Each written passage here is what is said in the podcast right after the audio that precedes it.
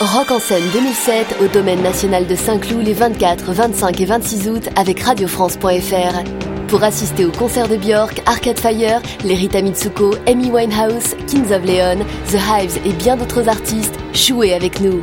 Envoyez rock par SMS au 62030 pour gagner des places et profiter du meilleur du rock d'aujourd'hui.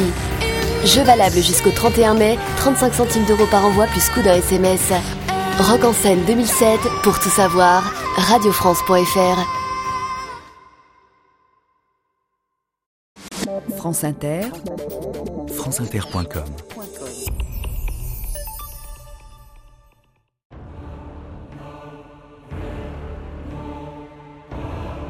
Je voudrais pas mourir sans qu'on ait inventé les roses éternelles, la fin de la douleur, tous les enfants contents et tant de choses encore qui dorment dans les crânes. Boris Vian. «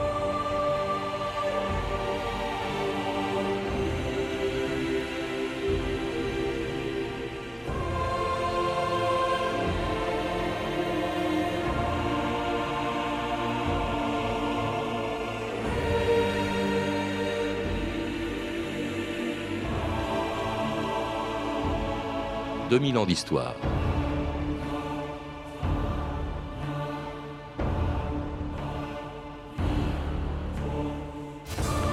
Il est mort d'une crise cardiaque dans une salle de cinéma le 23 juin 1959, à l'âge de 39 ans, en assistant à l'adaptation du livre qu'il l'avait fait connaître 12 ans plus tôt.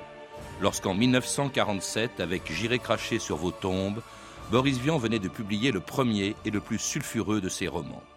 Encore inconnu du grand public, il incarnait alors la rage de vivre d'une génération que la guerre avait privée de jeunesse et qui se défoulait dans les caves et les bars de Saint-Germain-des-Prés au Café de Flore, au Tabou ou au Club Saint-Germain, elle venait boire et danser sur des musiques interdites pendant l'occupation et entendre ce touche-à-tout de génie qui, entre deux romans, jouait de la trompette au quartier latin. Connaissez-vous le quartier de Saint-Germain-des-Prés? Ici, l'esprit s'abreuve. Le corps aussi, d'ailleurs. Oui, à 9h30, on entasse les clients à la verticale. Le Club Saint-Germain, 23 mètres au-dessous du niveau de la mer. La cave par excellence. Voici l'animateur du lieu, l'âme damné des lanceurs de mode, le romancier scandaleux de J'irai cracher sur vos tombes, j'ai nommé M. Boris Vian. Pourquoi avez-vous choisi Saint-Germain-des-Prés pour vos exercices musicaux Parce que je crois que vous aimez sincèrement et profondément et passionnément la musique de jazz. Oui, ça c'est une de mes manies, mais euh, vous savez, il y a guère que cet endroit-là où on puisse faire de la musique de jazz et conserver un public. Et alors d'avoir le public que vous avez, vous dites tant mieux, tant pis, ou si ça vous est égal? Ah, moi je dis tant mieux, parce que c'est un public qui apprécie cette musique-là et qui revient après l'avoir entendue.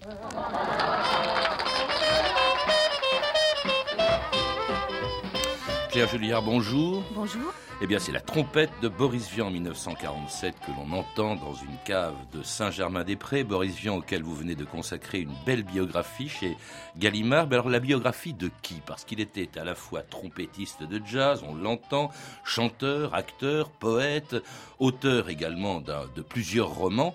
Euh, au fond, c'est assez curieux, mais toutes les activités de Vian, vous le dites, c'est un peu un inventaire à la Prévert. Oui, c'est un peu ça. Et Prévert, qui a d'ailleurs été son voisin de palier, euh, c'est un, c'est un grand éclectique, mais on peut pas dire que c'est un touche à tout, bon, euh, bon à rien. C'est, il a été bon en tout. C'est ça, mmh. c'est ça sa particularité.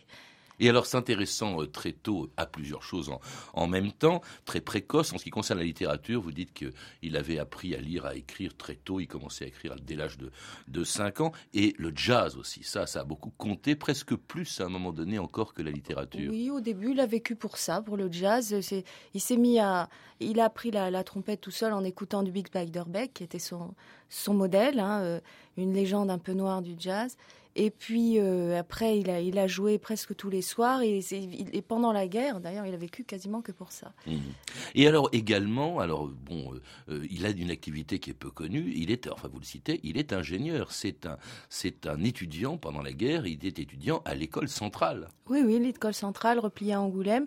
Mais c'est-à-dire que comme son père finalement avait été un homme assez riche qui a qui a, euh, dont la fortune a périclité, qui a dû un peu courir euh, comme représentant de commerce. Il voulait avoir un vrai métier. Il, bon, il était un littéraire évident aussi, mais euh, il pensait que ça pouvait peut-être assécher un peu son art d'être de faire des études. Et il a, fait un métier sérieux. Il a été ingénieur. Il s'est dit comme ça, je crèverai jamais de faim. Hmm. Et puis alors, il était aussi, alors il, s'intéressait beaucoup avec ses frères d'ailleurs euh, au jazz. Ils avaient formé ensemble euh, un, euh, un, groupe de, de jazz. Hein. Ils s'exhibaient, ils adoraient, il adorait la fête, et y compris pendant la guerre. Vous, vous le dites, Claire Julia, la guerre, on a l'impression qu'il est un peu passé à côté, à la fois en plein milieu et à côté. Il l'a pas vu en fait. Il l'a un peu traversé. Il avait été élevé dans un milieu totalement apolitique, très une espèce de paradis communautaire comme ça où il avait toujours dans la fête, parce que son père aussi était un grand enfant, et tenait beaucoup de lui. Et bon, il se l'est beaucoup reproché après, mais pendant la guerre, il était, euh, il courait pour écouter du jazz avec ses copains. Il, n'a pas vraiment pris conscience euh, de tout ça. Ça a été après, ça a été à la libération presque. Il faisait partie de ce qu'on appelait les azous, qui était une façon au fond de se moquer un peu de l'occupation, mais en même temps, on reprochait aussi bien la résistance d'ailleurs que euh, les, les collaborateurs reprochaient à ces azous vraiment d'être un peu légers en cette période qui était terrible, qui a été, qui a été la guerre. Alors il aimait la fête, vous le dites, et il a continué à en faire à Saint-Germain-des-Prés juste après avoir pour publié. Pour reprendre sur les Azous, il a été, ils, ont été légers, mais par, euh, par pour contrer. Euh, c'était quand même dans un esprit libertaire, quoi. Et puis on le retrouve donc à la, à la fin de la guerre. Il avait publié, on en parlera plus tard, J'irai cracher sur, cracher pardon, sur vos tombes. Et puis on le retrouve à l'époque dans la plus célèbre cave du quartier latin. Et là, c'est le trompettiste de jazz que l'on venait entendre. Et pour clôturer dignement une journée consacrée à la jeunesse, j'arrive maintenant au tabou. Vous avez tous entendu parler du célèbre bar qui, dans la rue Dauphine, abrite tous les soirs la jeunesse qui s'amuse. Tout à l'heure, Yves Degnaud vous présentera ses habitués, et en particulier le célèbre trompette Boris Vian. Pour l'instant, je voudrais que vous entendiez seulement le jazz et les jeunes qui dansent et qui s'amusent.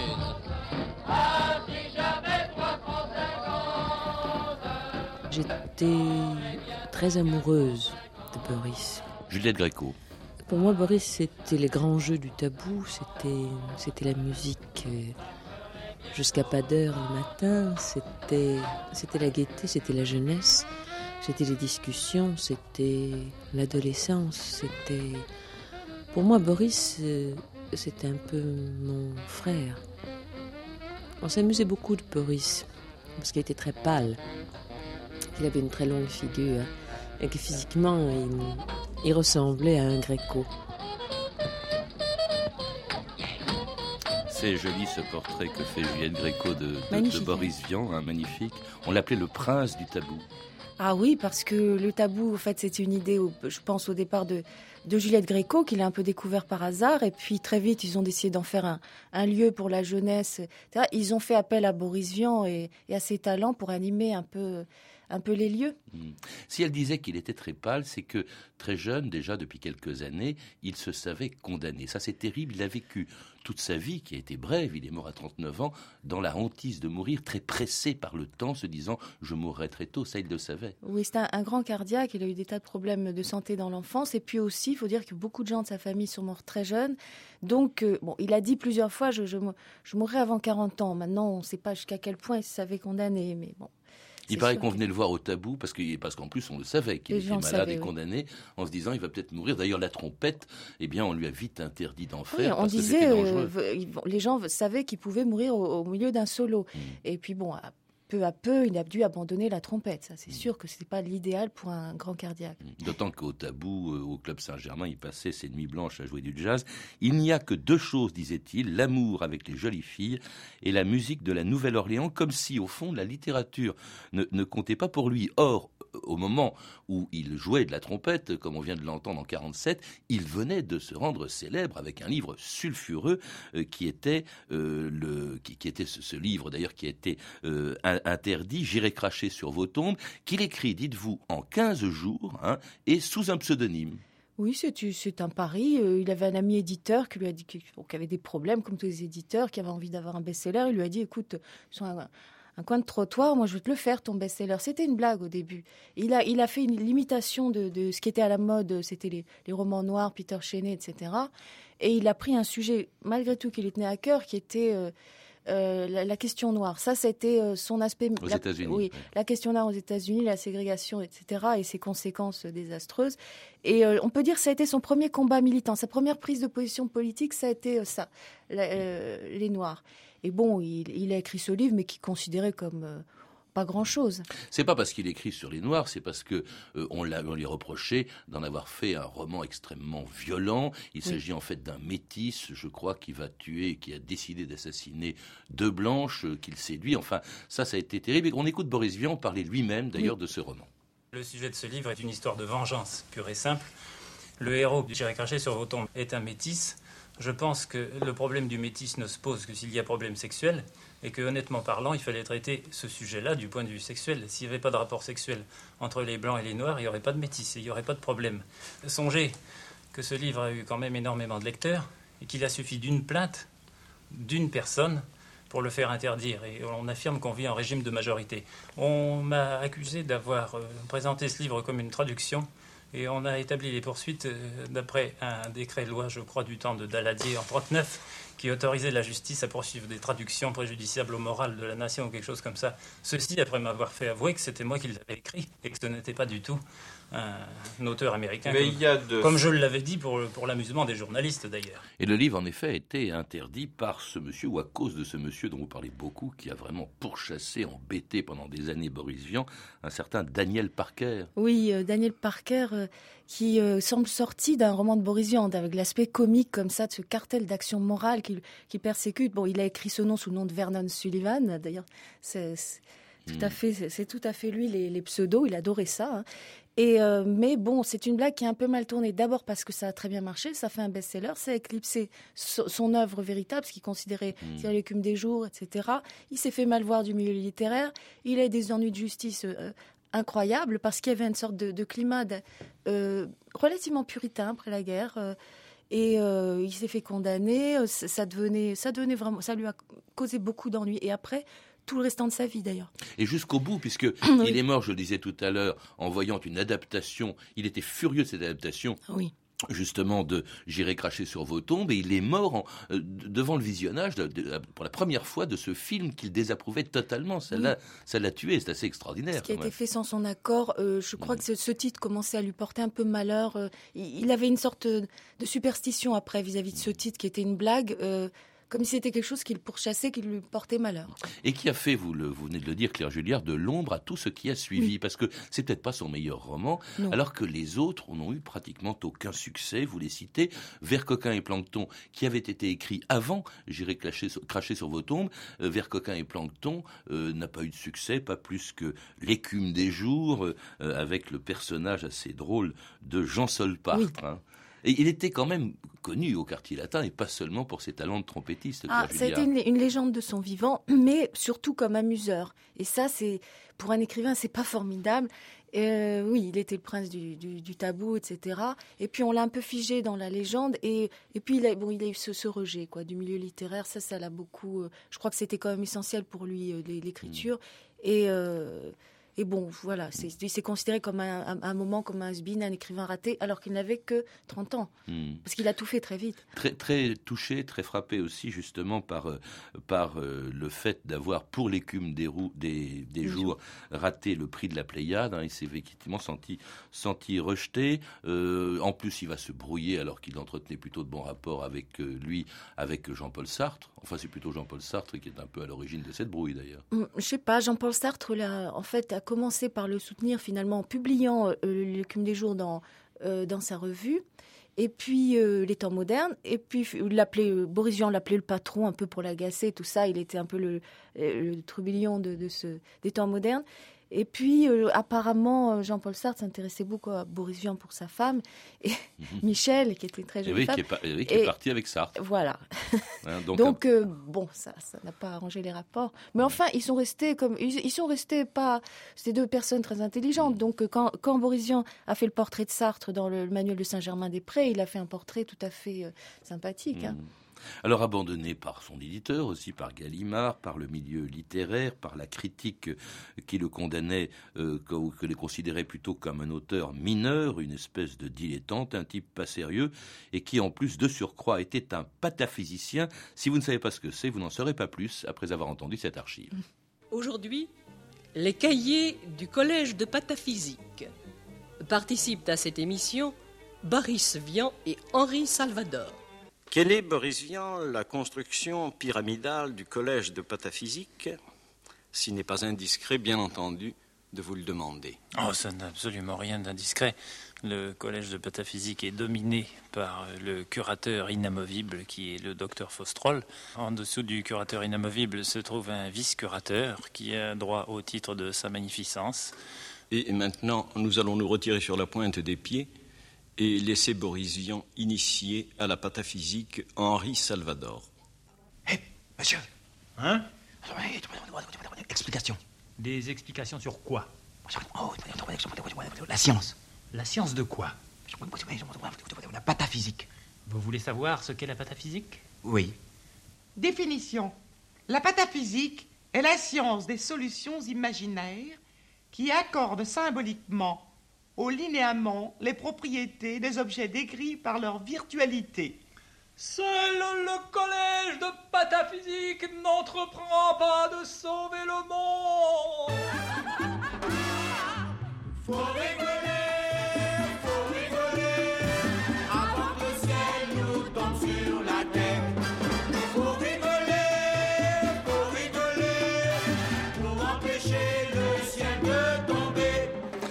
Et c'était Henri Salvador, Faut rigoler, une chanson écrite par son copain, Boris Vian. Je ne savais pas d'ailleurs qu'ils étaient si proches Ah l'un de l'autre, je l'ai appris Ah en, oui. en- en vous lisant. Boris Vian qui était écarisseur en chef du collège de pataphysique. Je vous demande pas de quoi il s'agit. hein, euh, Je crois que ça a été assez bien résumé dans le- dans l'extrait, c'est-à-dire c'est irrésumable. La, Mais- solution, des, euh, la, la science des solutions imaginaires, et puis vous, vous dites, ou je ne sais pas si c'est lui qui le dit, et que la pataphysique est à la métaphysique, Non, c'est ce que la métaphysique est à la physique, autrement dit, c'est la métaphysique de la métaphysique, je crois qu'on n'en saura pas plus. hein. C'est un peu compliqué à résumer là. Bon, enfin c'est surtout pour rigoler. C'est, c'est- oui, c'est pour rigoler, même s'ils aimaient bien la caract- d'être un peu imperturbable. hein. Ça, ça fait partie de- du pataphysicien. Il est imperturbable puisqu'il ne prend pas le monde au sérieux. Il va pas non plus en rire. C'est euh, bon, je crois que ça a été des, des moments heureux dans la vie de Boris Vian parce que comme c'était un admirateur de, de Jarry, le jour où on l'a intronisé euh, dans le collège de pataphysique, il a vraiment trouvé sa, famille, un peu sa, famille spirituelle, ses vrais amis. Et puis, euh, il a adoré, euh, c'est vrai, Henri Salvador un peu plus tard. C'était Bobo et Salvamuche. Et ça a été ça aussi, ça lui a mis beaucoup de baume au cœur, la, la, la joie de vivre de, de Salvador. qui adore les canulars, qui adore les bons mots. Ça, c'était vraiment tout à fait Boris Vian. On le trouve à peu près dans toute son, son œuvre. Je passe le plus clair de mon temps à l'obscurcir. À quoi bon soulever les montagnes quand il est si simple de passer dessus? L'argent ne fait pas le bonheur de ceux qui n'en ont pas. Enfin bref, et on trouve ça dans toute l'œuvre de, de- de Boris Vian. Oui, c'est quelqu'un qui tord les, les- euh, le coup aux mots, qui, qui joue avec les mots. Il y a des, mais c'est d'une richesse exceptionnelle son, son style. Oui, ça c'est. Et Il alors que l'on- retrouve aussi dans quelque chose dans lequel il se lance très tard, je croyais que c'était beaucoup plus tôt, mais en vous lisant, je me suis rendu compte, Claire Juliard, que c'était en 1955. Brusquement, ses livres n'ayant pas beaucoup de succès, il se lance dans la chanson. Oui, enfin, il faut dire qu'il tirait un peu le diable par la queue. Ah oui, C'était- complètement, oui, oui, oui. ouais. Il est un peu poursuivi par le fisc, euh, enfin, plus, plus d'argent, quoi. Et, euh, et comme il, fait tout avec sérieux, il se, dit voilà, la, poésie dort dans les bibliothèques, c'est l'avènement du micro-sillon, c'est les années 50, et il se dit mais. Il faut, il faut faire des chansons. Alors il se met à travailler, à lire des, anthologies, à étudier vraiment la chanson, à en écrire. Il veut laisser une grande chanson aussi. Il a l'idée de laisser une grande chanson. Il s'aperçoit que y a eu des grandes chansons antimilitaristes. Il décide d'en écrire une. Puis il fait aussi beaucoup de choses amusantes pour euh, euh, pour singer le, le rock and roll qui arrive en France et qui trouve pas très sérieux. Enfin, c'est Mm. une chose qu'il n'a pas adorée, quoi. Il s'en est moqué plutôt. En tout cas, sauf de peut-être de celle justement que vous venez de, de suggérer et qui a provoqué un scandale d'ailleurs, autant que j'irai cracher sur vos tombes, le déserteur qui en 1955 a été sifflé dans toutes les villes de France où Boris Vian est passé, comme s'en souvenait plus tard son directeur artistique, Jacques Canetti. Je dois dire que quand il l'a chanté, cela provoquait des, des mouvements assez, divers dans la salle. Il y avait une partie du public qui était violemment contre. Ça avait provoqué un scandale sans pareil, un scandale tel que euh, il m'avait téléphoné pour me dire est-ce que vous croyez que je devrais continuer ou est-ce que vous ne pensez pas que je devrais peut-être arrêter complètement mon tour? Je lui ai dit écoutez, j'arrive. Il devait chanter au Touquet. Ce soir-là, la salle était donc comme d'habitude archi comble. Boris rentre en scène et avant qu'il commence à chanter, il y a quelqu'un qui se lève dans la salle et qui lui dit Euh, Tu ne la chanteras pas ta chanson. Monsieur le Président, je vous fais une lettre que vous lirez peut-être si vous avez le temps. Je viens de recevoir mes papiers militaires pour partir à la guerre avant mercredi soir. Monsieur le Président, je ne veux pas la faire, je ne suis pas sur terre pour tuer des pauvres gens. C'est pas pour vous fâcher, il faut que je vous dise, ma décision est prise, je m'en vais déserter. Alors écrire le déserteur Claire Julliard à la fin de la guerre d'Indochine, c'est en 54, je crois qu'il a écrit ça au lendemain de Dien Bien la chanter au début de la guerre d'Algérie, on peut comprendre quand même que ça ait dérangé du monde, ça fait un vrai scandale. Euh, au début, c'est passé très bien quand Mouloudji l'a mis à son, répertoire. Ça, s'est passé comme. euh, Enfin, bon, parce que c'était une jolie chanson, etc. Puis ça a pris une autre résonance euh, au moment de- du rappel des réservistes en Algérie. C'est là que ça a commencé le scandale. Et que Boris Vian, passant à ce moment-là sur scène, il, a, il a tenté la scène, ça a été un désastre, mais bon, trop précurseur une fois de plus. Hein. Euh, et il s'est fait poursuivre à travers toute la France par des, des paramilitaires, enfin des petits Mhm. commandos paramilitaires qui, qui démolissaient ses spectacles, etc. Comme d'ailleurs Gainsbourg plus tard qu'il a. À Gainsbourg d'ailleurs que Boris Vian a lancé littéralement, en tout ouais. cas. Oui. Absolument. S'il y a une chose même qu'il faut retenir de lui sur scène, parce que vraiment ça, ça ne passait pas, c'était un introverti, et puis il avait un genre qui, qui était trop en avance, c'est que c'est la, euh, euh, le déclic qu'il a provoqué chez, euh, chez Gainsbourg, comme Mm. ça, qui, il s'est dit, mais si lui est comme ça, si gauche sur scène, qui a ce style étrange et tout, Moi aussi, je peux le je faire. peux le Ouais, faire. ouais, oui, voilà.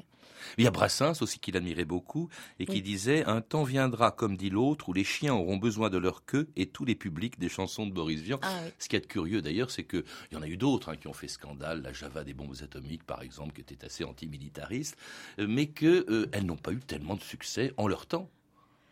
Non, le, le disque Il y a a eu un fait, disque, euh, bon, le- ce disque a fait non, un bide, je crois, ça. 1000 D'abord, bah, il exemplaires. a- bon, il y a eu un peu l'histoire de la censure de, de, euh, du déserteur. hein. Il a Mm. été censuré à la radio, tout simplement. Il, il arrivait avec un cachet. euh, C'était pas le moment de le passer. Ça faisait scandale sur scandale. Et bon, le et les chansons de Boris Vian, non, ça ne plaisait pas encore. Ça, ça aurait plu dix ans plus tard. Hmm. Oui, plus c'est de manière posthume en tout cas. Alors cela dit gentiment, quand même, il y a des gens qui le font travailler parce que vraiment, euh, il est dans la dèche. hein. Euh, Oui. Lui et sa femme, sa seconde femme, euh, Ursula, ils vivent vraiment. alors lui, il vit d'expédients, il fait, on pourrait dire des, des ménages. Il traduit, lui, l'antimilitariste, il traduit les mémoires du général américain Bradley. Il travaille chez Philips. Chose étonnante aussi, j'ai appris une chose, c'est que il était très apprécié chez Philips euh, et c'est lui qui a inventé le mot tube. Oui, c'est à la fin de sa vie qu'il a commencé euh, comme, ça, une, comme ça une nouvelle carrière de directeur artistique. On l'a récupéré euh, euh, parce que euh, Canetti et, et tous ces gens ont bien vu que chez lui, il y avait un potentiel comme ça de créativité qui pouvait être très intéressant, même s'il était un, un peu excentrique, dans une maison de disques. Qu'il avait plein d'idées, une à la seconde, qu'il a, il a relancé des collections de jazz, etc., des rock, des tours. Enfin, c'était une idée à la seconde, oui. Et puis alors, il, a, il adore le cinéma aussi. hein. Ça, c'est une activité dont Ah vous oui. parlez. Il aurait aimé en faire, oui, oui. Non, ça, s'il avait vécu un peu plus tard, il aurait fait du cinéma à peu près sûr. Mais là, il, il se contentait de, parmi les mille choses qu'il faisait, de, de lancer des, des synopsis sur de, le papier, et puis aussi de temps faire des courts métrages ou d'apparaître Un dans des films documentaire sur Saint-Tropez aussi. qu'il a oui, euh, ou d'apparaître comme figurant. C'était parmi les millions de choses qu'il faisait, quoi. Alors figurant euh, par exemple dans Notre-Dame de Paris où il joue le rôle d'un cardinal. cardinal. Et puis alors dans Les Liaisons dangereuses qui est tourné quelques semaines avant sa mort et où l'on peut l'entendre dans le rôle de Prévent avec ce dialogue incroyable avec Jeanne Moreau quand on sait que Boris Vian est mort quelques jours plus tard d'une crise cardiaque. Juliette, vous ne vous occupez jamais de moi. Mais je vous aime bien, Prévent. Ce bien me crève le cœur. Vous avez un cœur? Oui, depuis que Valmont nous a fait rencontrer. Vous devriez lui être reconnaissant, c'est rare aujourd'hui d'avoir un cœur. Il nous disait Oh oui, mais je suis malade. Et on ne croyait pas, Boris, parce que les enfants ne croient pas qu'un autre enfant est malade. Et puis le cœur est une chose cachée. C'est une maladie extraordinairement discrète et élégante. Puis un jour, Boris a dit euh, J'ai le cœur trop gros. Nous avons appris il y a quelques minutes seulement la mort subite de Boris Vian. Boris Vian aurait été terrassé par une crise cardiaque alors qu'il regardait J'irai cracher sur vos tombes. Je voudrais pas crever avant d'avoir connu les chiens noirs du Mexique qui dorment sans rêver. les singes à cul nu dévoreurs de tropiques, les araignées d'argent aux nids truffés de bulles. Tant de choses à voir, à voir et à entendre, tant de temps à attendre, à chercher dans le noir. Quand j'en aurai assez d'entendre les